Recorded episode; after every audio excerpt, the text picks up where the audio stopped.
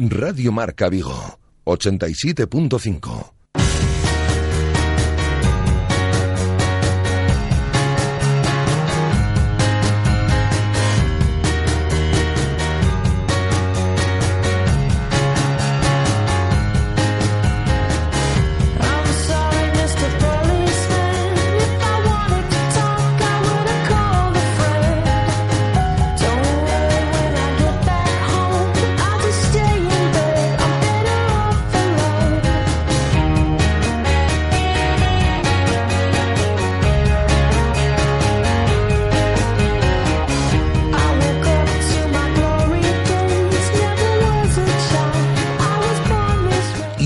Intermedio Vigo. Rafa Valero.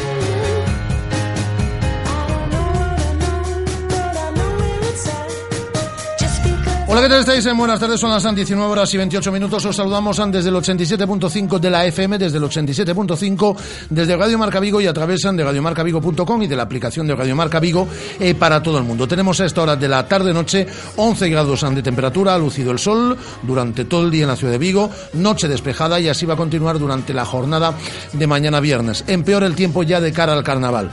Lloverá el sábado y tiempo eh, intermitente, con lluvias intermitentes desde el próximo domingo. Es decir, que será un carnaval, un entroído bastante pasado por agua según las previsiones meteorológicas. Tenemos un 71% de humedad en el exterior de nuestros estudios. La noticia de última hora acaba de fallar el comité de apelación, lo acabáis de escuchar en esta sintonía de Radio Marca.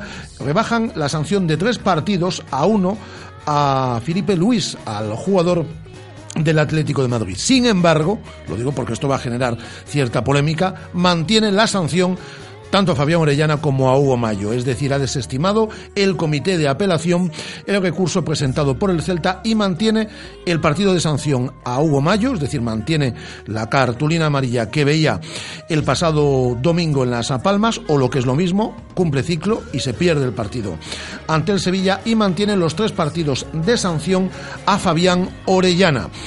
Un partido eh, por ver eh, cartulina amarilla, que cumplía ciclo, y los son dos eh, por decirle qué malo eres, qué malo eres eh, cuando era expulsado. Es decir, desestima el recurso presentado por el Celta y el Comité de Apelación mantiene las sanciones de un partido a Hugo Mayo y de tres partidos a Fabián Orellana.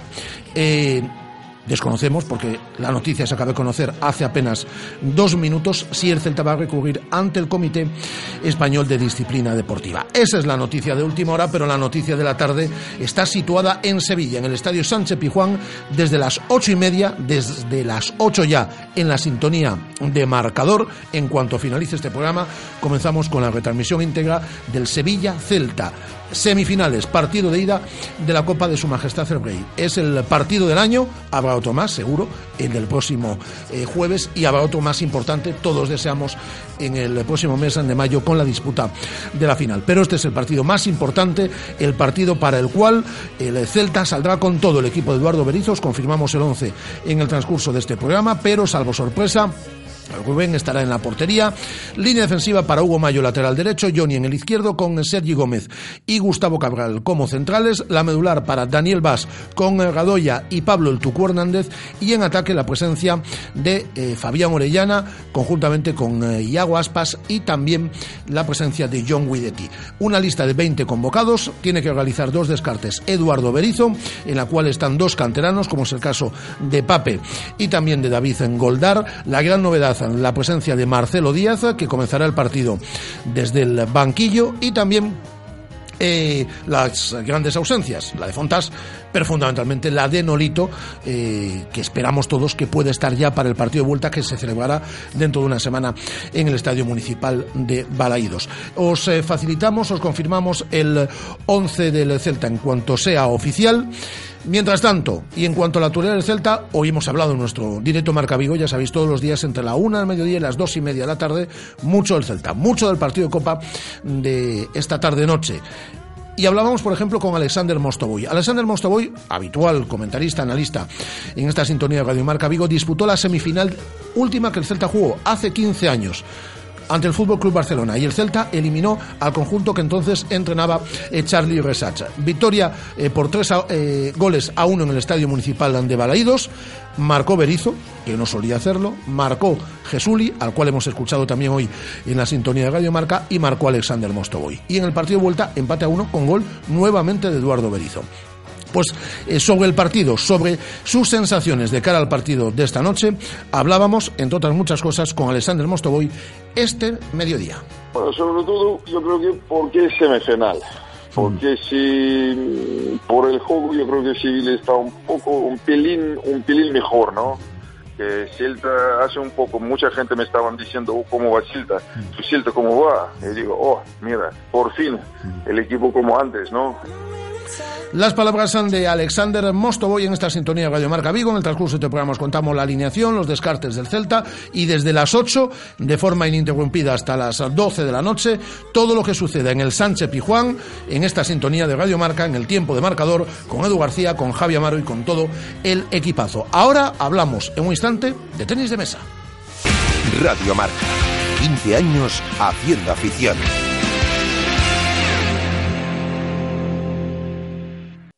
¿Sabes que en Carlín también vendemos mobiliario de oficina? Mesas, sillas, estanterías, vitrinas, expositores o cajoneras al mejor precio. Ven a visitar nuestra exposición en la tienda del Parque Tecnológico y Logístico de Valladares. Estamos en la calle C, nave C10. No te irás con las manos vacías. Carlin Vigo, líderes en el sector de papelería en tu ciudad. En Nissan somos patrocinadores de la UEFA Champions League, patrocinadores del... Patrocinadores del... Patrocinadores de emociones. Por eso te traemos el Nissan Pulsar desde 12.900 euros con tres años de mantenimiento, garantía y asistencia y seguro incluido el primer año financiando con RCI Bank. Nissan Innovation that excites. Rofer Vigo, carretera de Madrid 210 en Vigo, Pontevedra. ¿Ya has pensado en cuál será el próximo? ¿Qué belleza adornará tu plaza? ¿Un Audi? ¿Un Mercedes? ¿Un BMW? Ven, elige. Prueba 1, prueba 2, siéntelos. Los coches son pasión y en Autos Rosas haremos que tu pasión se nos contagie. En la Avenida de Madrid, después del seminario, en Vigo. Autos Rosas, 33 años de pasión nos avalan. Sponsor oficial del Real Club Celta de Vigo. Radio Marca. La radio que hace afición.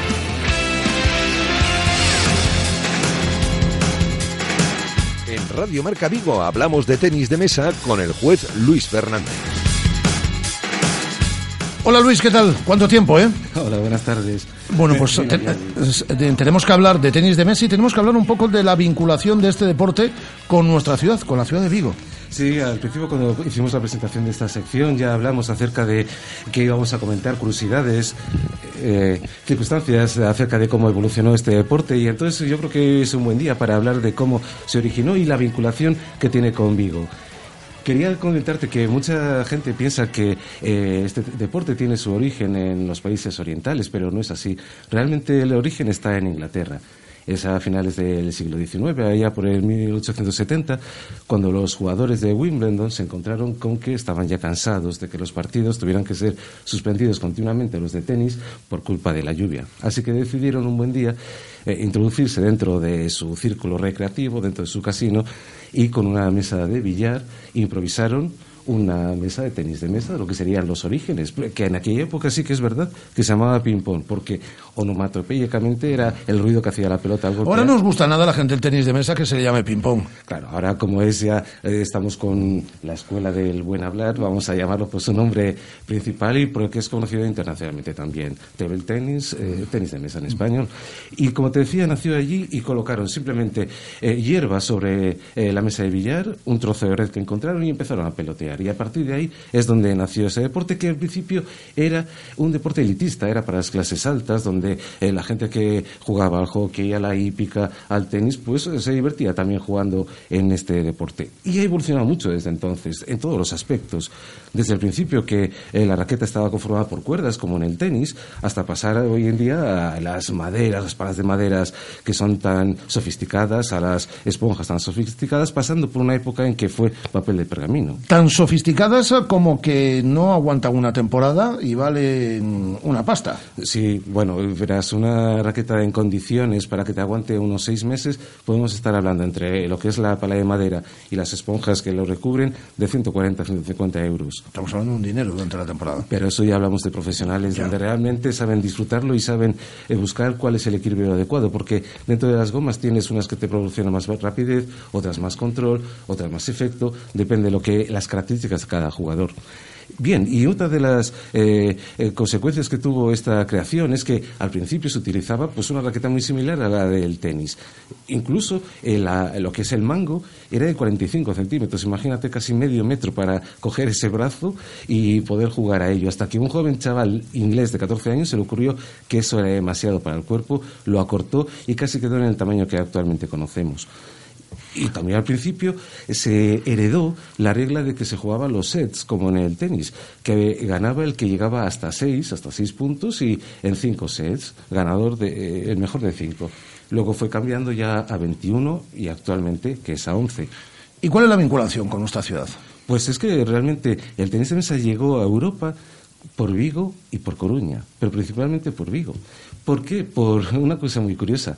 En lo que aquí se conoce como el cable inglés, cuando llegó la compañía de telégrafos, que era inglesa, llegó a, Vigo para establecer las primeras comunicaciones, tanto con, eh, con las Islas Británicas como con Portugal y desde allí hacia América y concretamente hacia Brasil, pues los oficiales de la compañía de telégrafos eh, que, se instalaron aquí en Vigo, pues fueron los que empezaron a jugar, a practicar este deporte y a llamar la atención de los vigueses acerca del mismo. Precisamente tenían ellos un local que se llamaba La Finca, era su local recreativo y de ocio, a las faldas del Monte del Castro, donde hoy eh, arranca la calle Venezuela, y ahí tienes las instalaciones y invitaban muchas veces a, jugadores locales que querían emprender ese deporte y les enseñaban cómo jugarlo. Y fíjate si es curioso que en aquella época de finales del siglo XIX, principios del XX, había familias acomodadas veguesas que tenían ya en sus casas eh, mesas de tenis de mesa oficiales reglamentarias importadas desde Inglaterra. Por ejemplo, la familia Sáenz Díez, o también un famoso empresario pionero de aquella época que era don Manuel Sanjurjo Otero. Y mira, aquí es donde se empezó a jugar, aparte de ese lugar que se llama La Finca, el gimnasio de Vigo, que se inauguró en la calle Príncipe en 1881, en el Círculo Mercantil, que se fundó en 1891, desde el principio ya tuvo esta actividad. Y eh, como curiosidad también, en el año 1906 se puede encontrar en Vigo lo que hoy nos encuentra, que son tiendas especializadas que vendían material de tenis de mesa que se traía directamente de ultramar, de Gran Bretaña. Por ejemplo, dos establecimientos que a lo mejor los más viejos del lugar o, sus hijos lo recuerdan. El Sport en Puerta del Sol y una, una cadenita que se llamaba Tiendas La Británica y que correctamente tenía dos, una en la calle del Dueño en 33 y otro en calle Colón 24. Y a partir de ahí, pues mucha gente joven empezó a familiarizarse. ¿Y cómo fue? Pues un lugar también muy cerca de aquí, en, la calle eh, Policarpo Sant, donde se encontraba el Hotel Moderno, y es que allí se tuvo que celebrar por primera vez un campeonato internacional que enfrentó a la selección viguesa de aquella época con la Academia de Oporto de Portugal. Como curiosidad, tres nombres propios que jugaron en aquella ocasión por parte de Vigo: Fernando Díaz, Quintín Alonso y Rodrigo Alonso. Y además los trofeos que se entregaban estaban elaborados artesanalmente por un joyero de aquí de Vigo, Ramón Fernández. Después eh, Joaquín Yáñez, que está, eh, estaba en los locales de Acción Católica, allí es donde eh, se empezó a jugar porque justo encima estaba una academia de estudiantes que había en Minerva y cuando hacían algún acto en el camino bajaban allí a jugar a los chavales y fue tal auge entre los colegios que se formaron luego las primeras competiciones interclubes. Colegios que empezaron a jugar, los jesuitas, los salesianos, el Colegio Mezquita de Vigo, que estaba en la calle García Barbón. De modo que ahí es donde ya Vigo tuvo cierto predicamento en nivel no solamente ya gallego, sino nacional, porque aquí fueron los orígenes del tenis de mesa en España. Una auténtica pena, eh, digo, eh, Luis, eh, que sin embargo haya perdido tanta presencia ¿no? a lo largo de, de los últimos años, siendo eh, pionera no solo a nivel estatal, sino a nivel europeo, la comunidad autónoma gallega, ¿no? el que no tengamos un equipo, por ejemplo, de élite. Sí, eh, eso, eh, con el correr de los tiempos quizá otros deportes han alcanzado más protagonismo y han dejado este relegado a un tercer y cuarto plano. Pero por eso es también la insistencia que, que tengo acerca de que se vuelva a poner sobre el papel este deporte que tuvo gran éxito. Fíjate, hubo un, un equipo muy importante en Redondela que llegó a jugar campeonatos sectoriales. ¿Te acuerdas de aquella época en que existía Educación y Descanso, que era aquella organización dentro del movimiento en los años 40, cuando empezaban a organizar... Sé de lo que me hablas, pero no lo pillé yo eso, ¿eh? Empezaban a organizar el deporte escolar. Era una forma de amalgamar a la juventud dentro de esos eh, principios inspiradores del movimiento para que tuvieran también eh, ese esparcimiento. Y se organizaban los campeonatos sectoriales, los sectores que se llamaban entonces, donde se clasificaban los mejores jugadores de cada disciplina, también de tenis de mesa, y en Vigo se llegó a celebrar alguna de las finales.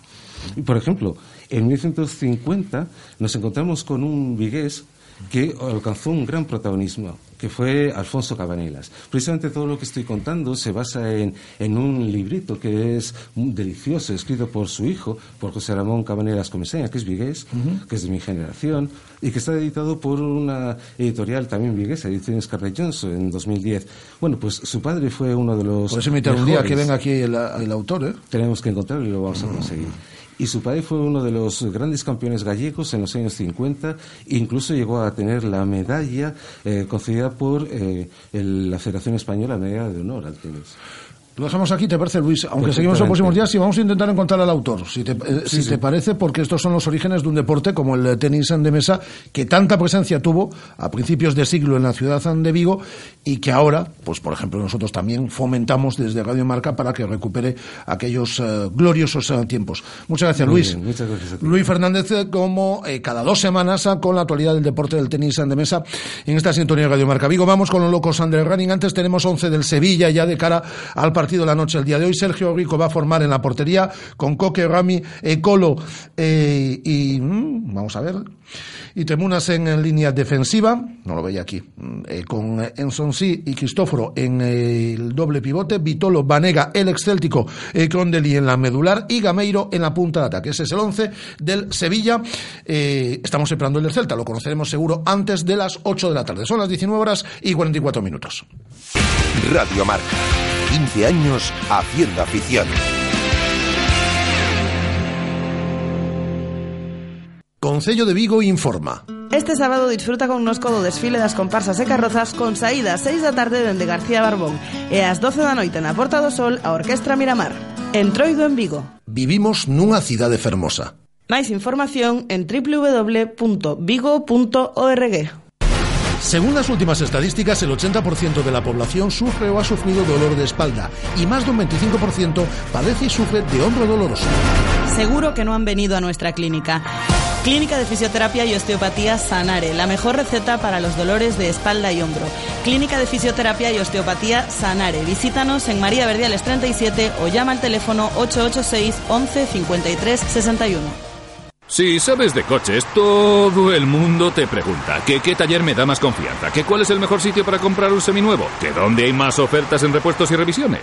Menos mal que yo siempre respondo a todos lo mismo. Ve a Rodosa, los centros Renault Dacia de Vigo, Nigrán y Cangas. Confía en su profesionalidad, incluso si tu coche no es un Renault. Rodosa.com Radio Marca. La radio que hace afición.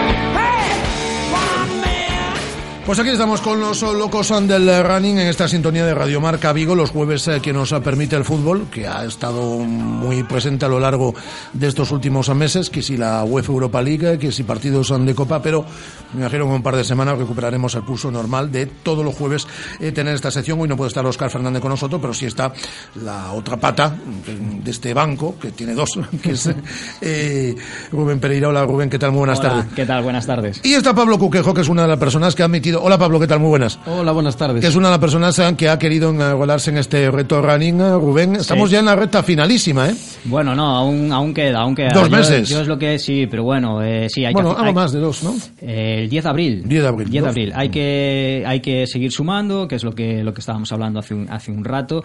Pero bueno, eh, yo creo que pues, pues ese es de los más, de los más aventajados. Es lo que, el que lo tiene un poquito más claro, quizás.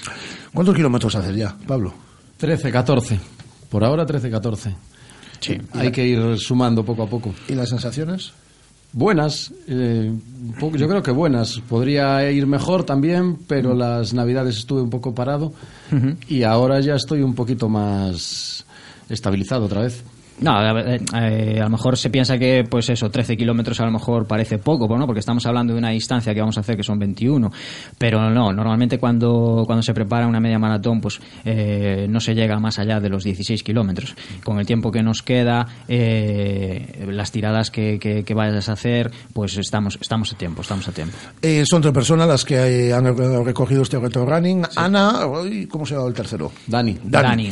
Eh, Andan por ahí también. Bueno, Dani un poquito menos, ¿no? Pero Yo les perdí la pista, sé que que hablamos Ana con él, andaba por estaba- 10. eh, Ana le está pegando Sí. le, le está pegando fuerte. Los tres van a llegar en, en condiciones Sí, normales. no, es lo que comentábamos. O sea, tienen que ahora ya no hay disculpa, ahora eh, hay que ponerse ya en serio porque, pues eso, los 21 kilómetros eh, no, es, no es ninguna broma. eh, tenemos que tenemos que llegar y y, y bueno, eh, el tema es ese, no, no desfallecer. En, ese es el tema. en estos dos meses, Rubén, ¿qué tienen que hacer?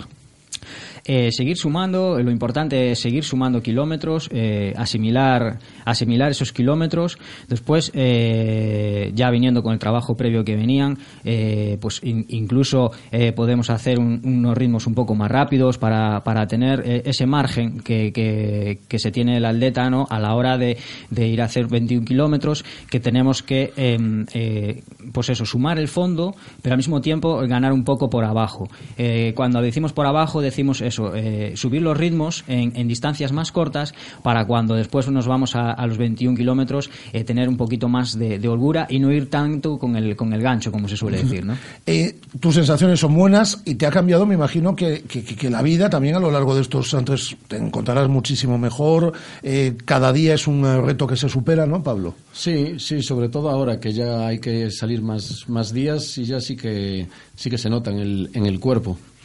¿Tienes ganas de que llegue ese mes de abril? Por ahora no, quiero prepararlo más. ¿Qué vas, a, co- vas a correr solo? ¿Has eh, hecho Sí.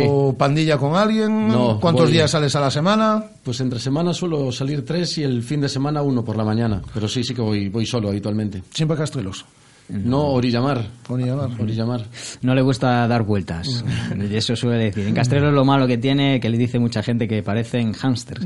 Y entonces, bueno, la gente se... Que está muy bien, hombre, es- está bien. Da igual hacer 13 allí que hacer 13, pues eso, pues tirando hacia, hacia donde más te guste, cambiando un poco el entorno, que, que está muy bien. ¿Es recomendable probar el circuito que, que vas a hacer? Eh, yo... Lo digo eh, porque hay subidas. hay- Sí, yo normalmente suelo decir que no. Porque, porque bueno, eh, es lo que aconsejo. Ahora, eh, normalmente cuando no cuando no se no se hizo una media de este tipo, eh, todo el mundo suele ir a, a probar a hacer un día la media una parte, el otro día otra media parte. Sí, sí, es, es normal que la gente pues vaya a ver un poco qué, qué es lo que se espera, ¿no? Eh, has citado un invitado para, para el día de hoy, Alberto Bastos, que fue el ganador de la quinta edición de la Corriendo por Vigo Pixamóvil, que se disputó este pasado domingo. Arranca la Ran Ran Vigo, que es la denominación eh, que este año tiene el circuito de carreras populares, y conseguía la victoria. Tengo aquí con un crono de 31-19, 27 segundos de ventaja con respecto al, al segundo clasificado. Sí, que fue Rubén.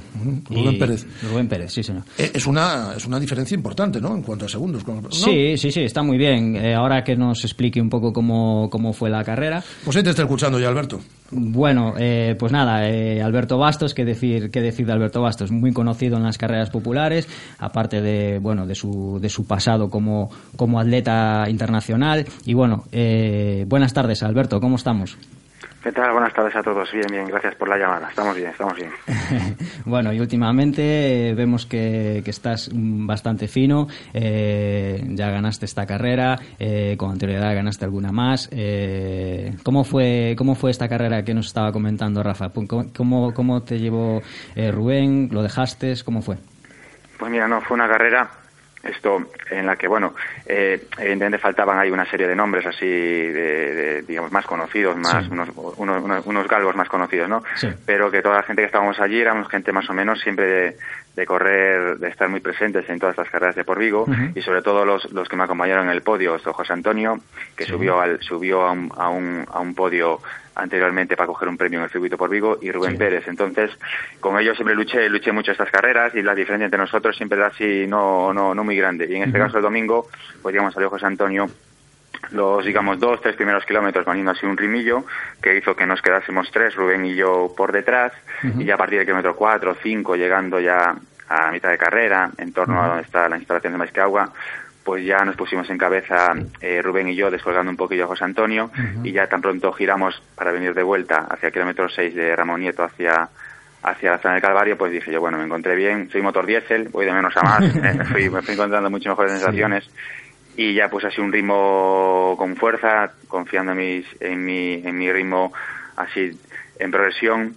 e hizo que poco a poco pues fuera dejando a Rubén unos metrillos atrás y la, la diferencia iba aumentando y aumentando hasta llegar más o menos a la zona de Genaro de la Fuente, en torno a un kilómetro para meta, donde más o menos que ya la distancia era considerable, pues para ya entrar, ya entrar ganador en, meta, pero siempre hasta el último kilómetro, desde el primero hasta el último, siempre esto corriendo y a un ritmo bastante, bastante aceptable. Perdón un segundo, Alberto, ahora sí es eh, Rubén eh, charlando con él, pero si no me equivoco, es decir, estamos buscando la confirmación oficial, pero me dicen que el 11 del Celta es el que contamos hace un instante, es decir, Rubén en la portería, con Hugo Mayo, Sergi Gómez, Cabral, Johnny en línea defensiva, Radoya, Daniel Vaz, Pablo Hernández, Hernández en la línea medular con Iago Aspas, Fabián Orellán y John Guidetti, es decir, no habría cambios, el mismo once que venció hace ocho días en el Vicente Calderón para oponer al Sevilla a partir de las eh, ocho y media de la tarde, es decir, en 47 minutos en el Estadio Sánchez Pijuán. Perdona, Rubén.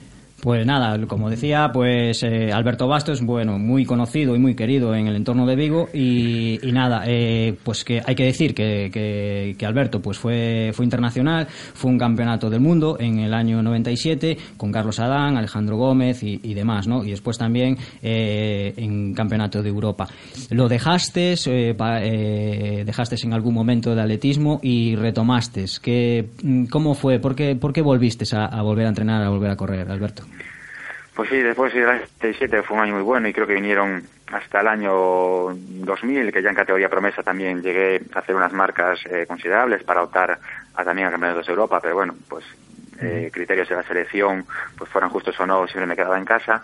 Pero claro, luego pues hubo que, digamos, a una edad de 21, 22 años, hubo que afrontar muy en serio el tema de los estudios. Estaba en la universidad haciendo una carrera de ingeniería de minas y el atletismo, desde mi punto de vista, por mis cualidades, me lleva mucho tiempo, o sea, a la hora de entrenar, entrenar y entrenar, y los, los, estudios también lo llevaban, entonces hubo que eh, elegir un poquito a qué dedicarle más. Entonces, pues hubo unos añitos ahí que me dediqué más a, a estudiar, sacar la carrera, proyectos, luego coincidió con empezar a trabajar eh, en un lugar distinto de Vigo y eso hizo que claro que seguíamos compitiendo porque yo antepongo siempre competir aunque uno no esté en forma a, que eso a que uno yo que esté entrenando o no. Pero que claro que uno desaparece de los podios desaparece de los buenos resultados. Y, y todo va por etapas y la etapa que estoy atravesando últimamente pues me permite mm, poder entrenar sé que no alcanzaré los niveles ni las marcas de antaño, pero, pero esto me gusta tanto, este deporte me gusta tanto que, que ahora mismo eso, con una segunda juventud, como suele decir, ¿no? Pues estamos tratando de, entrenar a, a, lo que lo que y, disfrutando de, las carreras. Disfrutando mucho, mucho, sí. Este deporte me gusta tanto que uno cuando gana, sea la carrera del Calvario, como la nocturna de Benbrive, pues uno lo disfruta tanto como cuando hace un mal resultado, pues siempre se va decepcionado para casa. Pero siempre, siempre tratando siempre de llegar, de llegar a meta. Tienes un nuevo club, que es el ADN Runners, eh, nuevas miras, y después eh, me llamó la atención porque me han comentado que eh, personalizaste el dorsal con el nombre de Zatopek.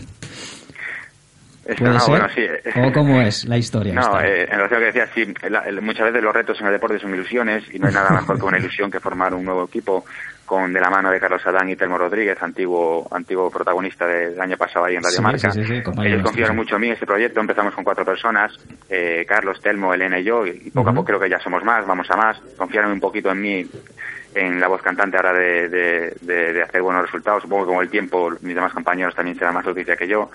Y, y, por otro lado, no, pues a la hora de, a la hora de correr, que uno lleva tantos años en esto, ve, vio tanto atletismo, que a la hora de elegir, digamos, un, atleta, un personaje histórico, pues yo me quedo con Emil Zatopek y, y, y, bueno, el Championship Norte da la oportunidad de, de a, me comer anécdota de, poner un, apodo en los dorsales, ¿no? Siempre fui Alberto, sí, sí, pero, pero, pero bueno, fue, pues, curioso, la verdad. Me, me veo, o sea, me, yo elegiría, y sé que hay grandísimos atletas, pero lo que hizo el eh, oro olímpico en 5.000, 10.000 maratón eran otros tiempos, eh, pero a mí me parece espectacular. Entonces, pues mira, me da anécdota, pues pues lo llevo lo llevo siempre en los últimamente cuando se permite, ¿sabes? Pero bueno, es, una anécdota. Bueno, pues eh, nada más, eh, ya te despide Rafa, pero bueno, que nada, un, un, placer que nos hayas atendido y muchas gracias. Y enhorabuena, ¿eh, Alberto, por la victoria este pasado domingo ahí en el Calvario y que sea muchas durante toda esta temporada. Abrazo ojalá, fuerte. Ojalá, lo, lucharemos, muy bien. Muchas gracias, Alberto Bastos, eh, invitado en el día de hoy. Por cierto, tenemos los dos descartes del Celta también eran 20 jugadores eh, convocados y no ha habido novedad. Contábamos con que Drasic fuese uno de los descartados, es uno de los descartados, y que el otro saliese de uno de los dos canteranos que viajaron. Pues en este caso es Pape. David Goldar estará en el banquillo del Celta. Los dos descartes, tanto Pape como digo, como Drasic. Tenemos alguna noticia más que dar, ¿no? Eh, sí, bueno, dos, eh, dos carreras de este fin de semana, que es el Cross de San Miguel, que es hay categorías inferiores y después 8 kilómetros en la, en la absoluta. Y tenemos la carrera de Entroido, que, que, que organiza el Concello de Vigo con 5K y un, y un 10K que sale de aquí de la Puerta del Sol y llega al mismo sitio. Bueno, tenemos, tenemos carreritas. Eh, Pablo, ¿vas a hacer alguna carrera en las próximas fechas? Pues... ¿Has hecho alguna ya? Sí, hice alguna, hice alguna, pero ¿Cuántas? Pues cuatro o cinco. Ah, está bien. Pero ahora aquí en, en, Vigo sí que nos habla del entroido, no, no sabía nada, me la dijo antes de entrar Rubén, pero ya está cerrado el, la inscripción. Sí. Y sé que hay una en marzo en Porriño y otra en Puentareas también, o en febrero, por esas fechas, y sí. pretendo ya hacerlas. Hay que hacer eh, alguna antes de la media maratón. No, no, hay que, hacer, sí, sí. hay que seguir haciendo varias, varias carreras, eso está claro. Pues eh, Pablo, a seguir eh, entrenando, ¿eh? Muy bien. Confiamos mucho en ti, que lo sepas. eh, Rubén, hasta la próxima. Muchas, muchas gracias. gracias. Rubén Pereira, muchas gracias. En esta sección de los locos, Andrés Rani, muchas gracias también a Pablo Cuquejo. Hasta mañana, Andrés, y hasta mañana a todos vosotros a partir de la una del mediodía en nuestra programación local. Pero ahora arranca marcador, 8 de la tarde, con el Sevilla Celta. Os lo contamos todo en esta sintonía. Así que por mi parte, hasta dentro de nada. Hasta dentro de 10 minutitos. Hasta luego. Un placer. Adiós.